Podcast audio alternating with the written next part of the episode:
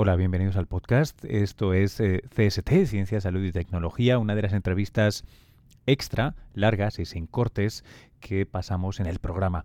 En el caso de hoy eh, se trata de Luis Carrasco, él es el director del CBM, del Centro de Biología Molecular Severo Ochoa de Madrid.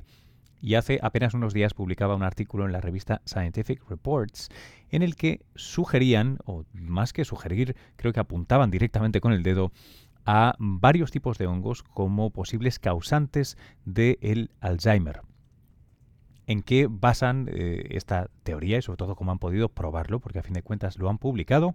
Nos lo cuenta él en la siguiente entrevista. Recordad que estamos eh, en NTN24, el canal de las Américas, cada día a las once y media de la mañana, horario de la costa este de Estados Unidos, y los viernes, eso sí, como excepción, un poquito antes, a las diez y media. Nos puedes encontrar en www.ntn24.com y en Twitter como arroba CSTNTN24 y arroba Luis-Quevedo. Ponme por favor un contexto de qué, de, qué es el Alzheimer. ¿Qué sabemos de él? Bueno, el del Alzheimer sabemos mm, bastantes cosas porque hay que darse cuenta que ha habido mm, numerosos grupos de investigación, yo diría que centenares, que han estado trabajando durante muchos años y que siguen trabajando con, con mucho esfuerzo para ver todos los aspectos, digamos, a nivel molecular de qué, de qué es lo que está pasando. Y básicamente, a pesar de todos esos esfuerzos y todos esos años, quizás se ha avanzado relativamente poco, porque lo que se sabe ya desde el principio, desde hace más de un siglo, es que en los cerebros de Alzheimer hay unas placas que se llaman de amiloide, eh, que son unos depósitos de proteínas, y la idea que se ha ido formando a lo largo de estos años es que eh, estas placas de amiloide de algún modo influyen en las neuronas y producen lo que se llaman los ovillos, los tangles de la proteína tau y que de algún modo eso puede inducir la muerte celular progresiva de las neuronas.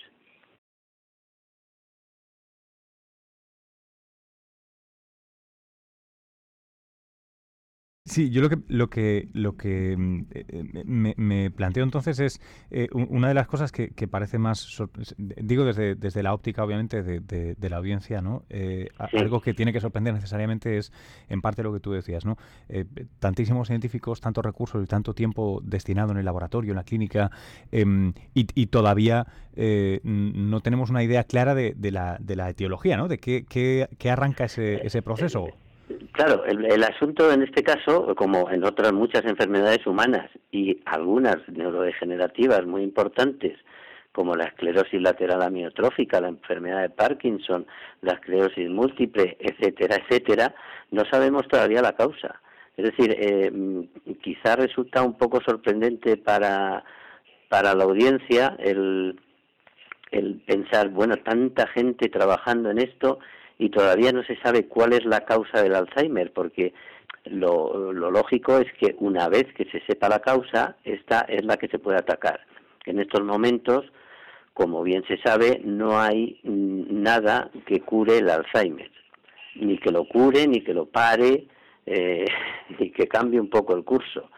Entonces, eh, se, eh, se necesita, desde luego, mm, con cierta urgencia, el, el que alguien encuentre esa, esa, etiología de la enfermedad, la causa.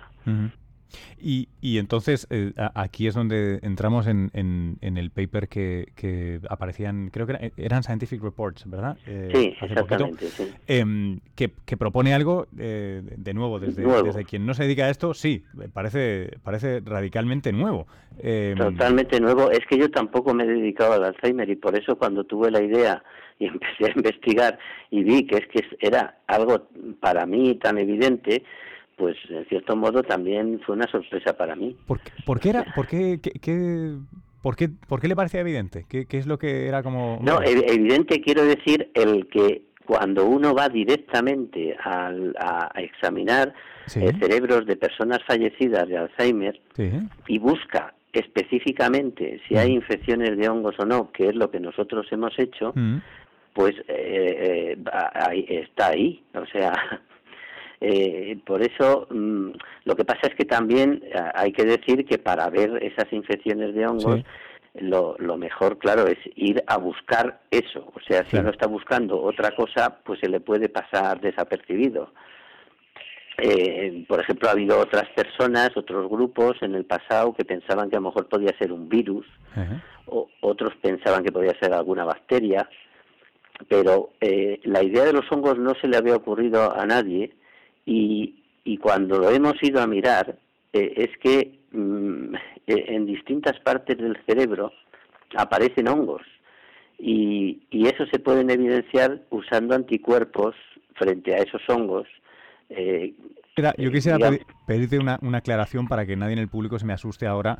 Eh, supongo que la mayoría de hongos que tenemos en nuestra vida son los champiñones que ponemos en la pizza o como mucho el, el, el, mold verde que aparece en, un, en, una rebanada de pan. Eh, bueno, no, te refieres a eso. que también que, que produce el vino y, que produce el pan, el Saccharomyces cerevisiae está en nuestra vida constantemente.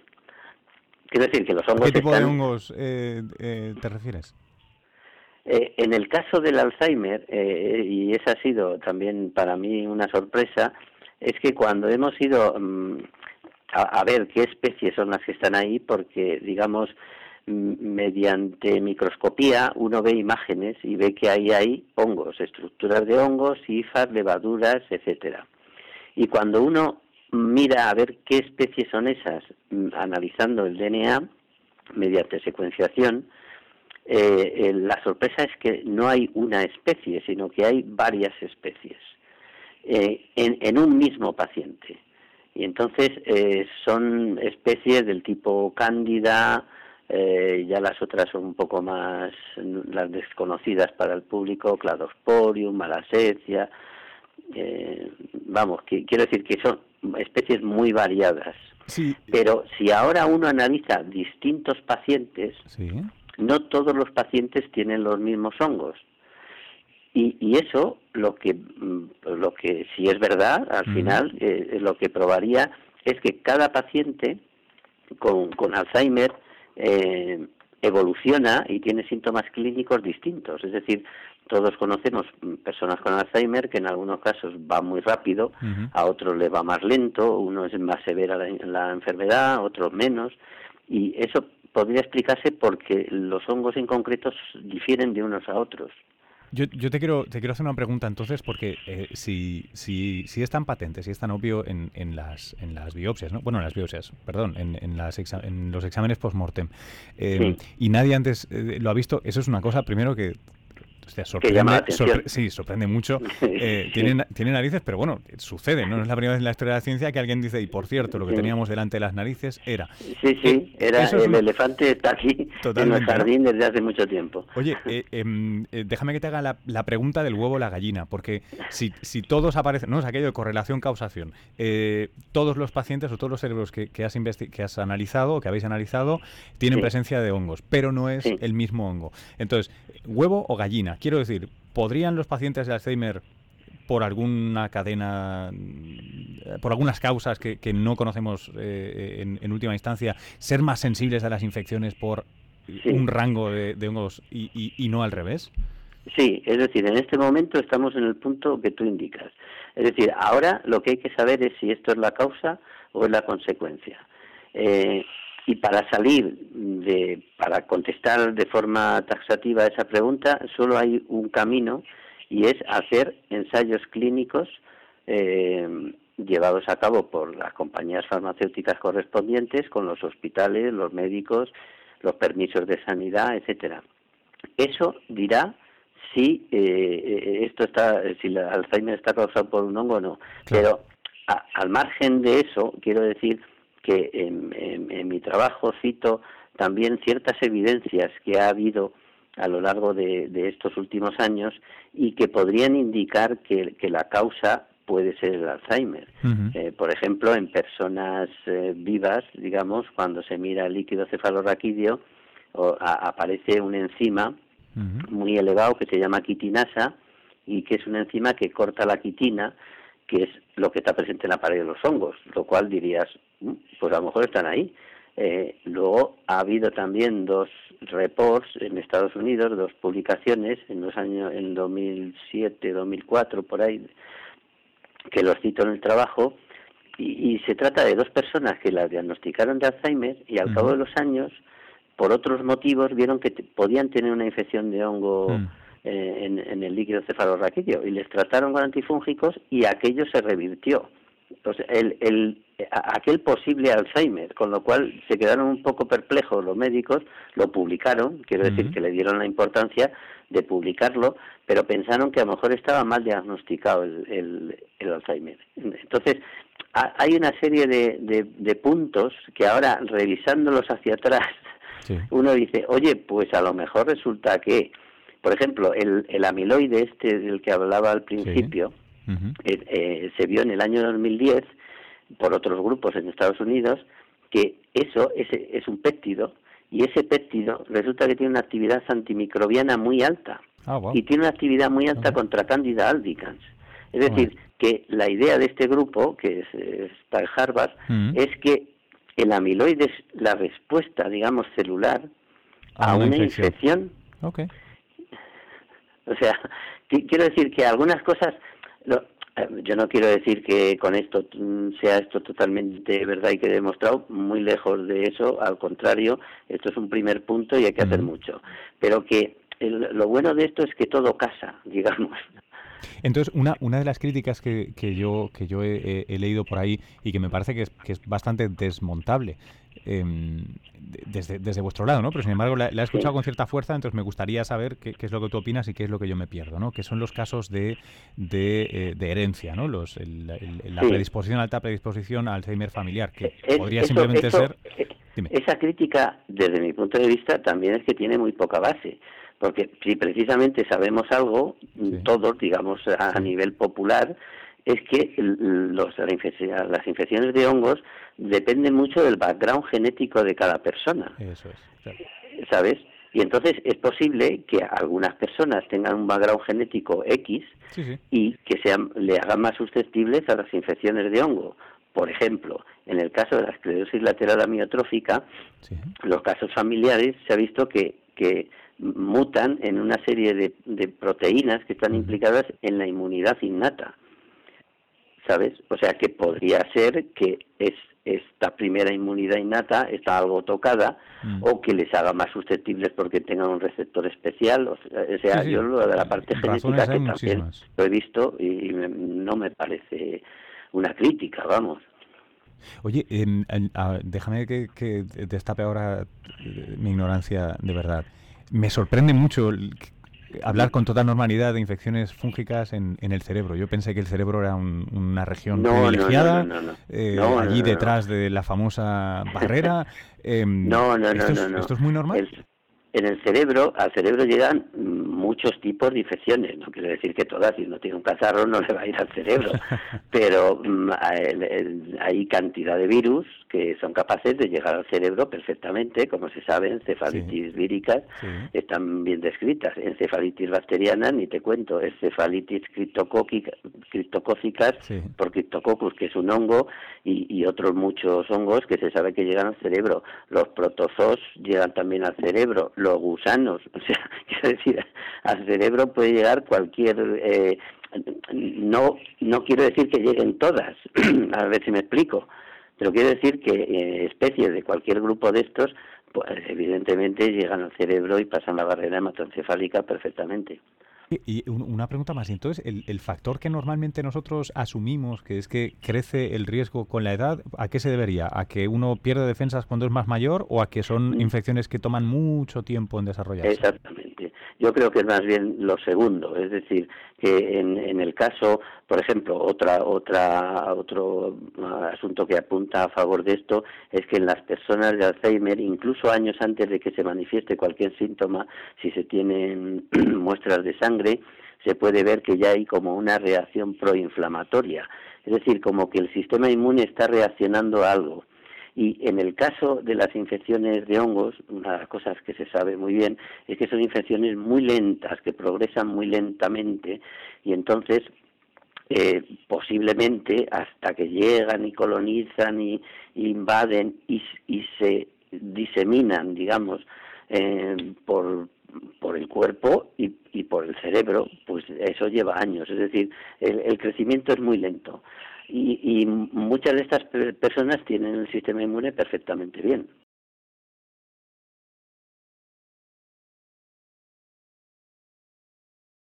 Una, una de las cosas que, me planteo es, eh, oye, si casi la mayoría de, organismos que has citado son conocidos o suenan un poco, eh, digo yo que debemos tener eh, antibióticos o debemos tener tratamientos más o menos disponibles para al menos unos cuantos de, estos. Para los hongos. sí, esto abriría la posibilidad de decir, oye, pues igual de un carpetazo eliminamos muchos casos de Alzheimer. Sí, sí, en el caso de los hongos ya se han desarrollado los compuestos antifúngicos que les atacan mm. y están aprobados por sanidad, por la FDA en el mm. caso de Estados Unidos y, en estos momentos em, disponibles aquí en España y me imagino que en Estados Unidos hay dos o tres en farmacias y luego hay unos cinco o seis en, en hospitales. Los de hospitales son compuestos antifúngicos muy seguros, con baja toxicidad, con alta eficacia, que llegan bien al cerebro y que eliminan cualquier eh, encefalitis eh, o meningitis producidas por hongos. Mm, vamos, o sea, que lo que yo pienso es que alguna compañía farmacéutica de las fabricantes de estos antifúngicos pues debería de pensar en hacer un ensayo piloto en ellos, en colaboración con hospitales de, donde ellos consideren. Oye, una, una última cosa que, se me ocurre sobre esto es que em, en, cualquier caso, igual esto es una nota más, más, más depresiva que, que, lo que veníamos hablando hasta ahora, es que eh, eh, en, en pocas situaciones esto sería eh, de ayuda para la gente que tiene Alzheimer obvio y patente, en, tanto en cuanto el, daño ya está, o sea, no progresará más, hipotéticamente. Eh, ¿Se puede eh, Es que, claro, ah, por eso te contaba antes esos dos casos de esas dos personas que están en la literatura, en el PubMed, se puede uno entrar y verlo. y en mi, en mi paper lo cito las referencias 51 y 52. a una de las personas llevaba cinco años diagnosticado y ya no hablaba ni conocía a la, gente y después de un tratamiento de un año pues se le revirtió a una condición normal. Era era un granjero mm, no me acuerdo si de Minnesota o de no sé dónde y, le gustaba cazar y volvió a ir a cazar. Quiero decir que que hombre a lo mejor en personas muy muy muy avanzado no se revierte pero en esos dos casos se revirtió eh, o sea, eso eh, también lo dirá la experiencia. Entiendo, entiendo, pero, pero vaya, Luis, eh, qué, qué, paper, qué, qué, idea tan, tan, tan osada y qué buena pinta. Eh, bueno, no, lo que pasa es que la idea esta viene de años, o sea, y tiene que ver por una serie de cosas que es muy largo de, de decir, pero, pero vamos, llevo detrás de ello 15 años. Bueno, eh... al final salió este año y, pues estoy contento en ese sentido porque lo que tiene que ocurrir ahora desde mi punto de vista es que otros grupos en otros países con otras muestras de, pacientes eh, miren a ver si también encuentran esto porque en los experimentos digamos eh, son muy fáciles de hacer. Una vez que se tienen los instrumentos, mm, son muy fáciles. Y si uno busca eso, vamos, mm, es, es relativamente fácil para cualquier grupo en cualquier país del mundo. tengo, una, tengo una curiosidad morbosa. ¿Cuán, cuán difícil fue eh, el, el, el vaivén con los, con los referís? Eh, no, no fue relativamente difícil, ¿no? No, no, tuvieron, tuvo una acogida bastante buena, o sea, y, y ah, es que también hay gente que, que está en la idea de, de, que el Alzheimer puede ser una infección microbiana. Y por ejemplo el otro día vi un comentario en el Alzheimer, Forum este de, de dos profesores de Harvard eh, el profesor Moir y el profesor Tanzi eh, que, que, hablan del trabajo mm, y, y muy ponderadamente me gustó mucho diciendo que, que precisamente pues que quizá a la gente debe de empezar a pensar que el Alzheimer puede ser una infección y, y ellos vieron precisamente que la amiloide tenía actividad antimicrobiana, o sea que que a ver si ahora otro grupo se animan eh, y me puedo ya jubilar. Hasta aquí la entrevista. Si te ha gustado, que sepas que hay muchas más en nuestra web en www.ntn24.com, en nuestro Twitter, arroba cstntn24 y en el mío personal, arroba luis-quevedo. Recuerda, esto ha sido una entrevista sin cortes de las que puedes ver cada día en NTN 24 a las 11 y media de la mañana, horario de la costa este de Estados Unidos, y también los viernes, eso sí, a las 10 y media, un poquito antes. Hasta luego.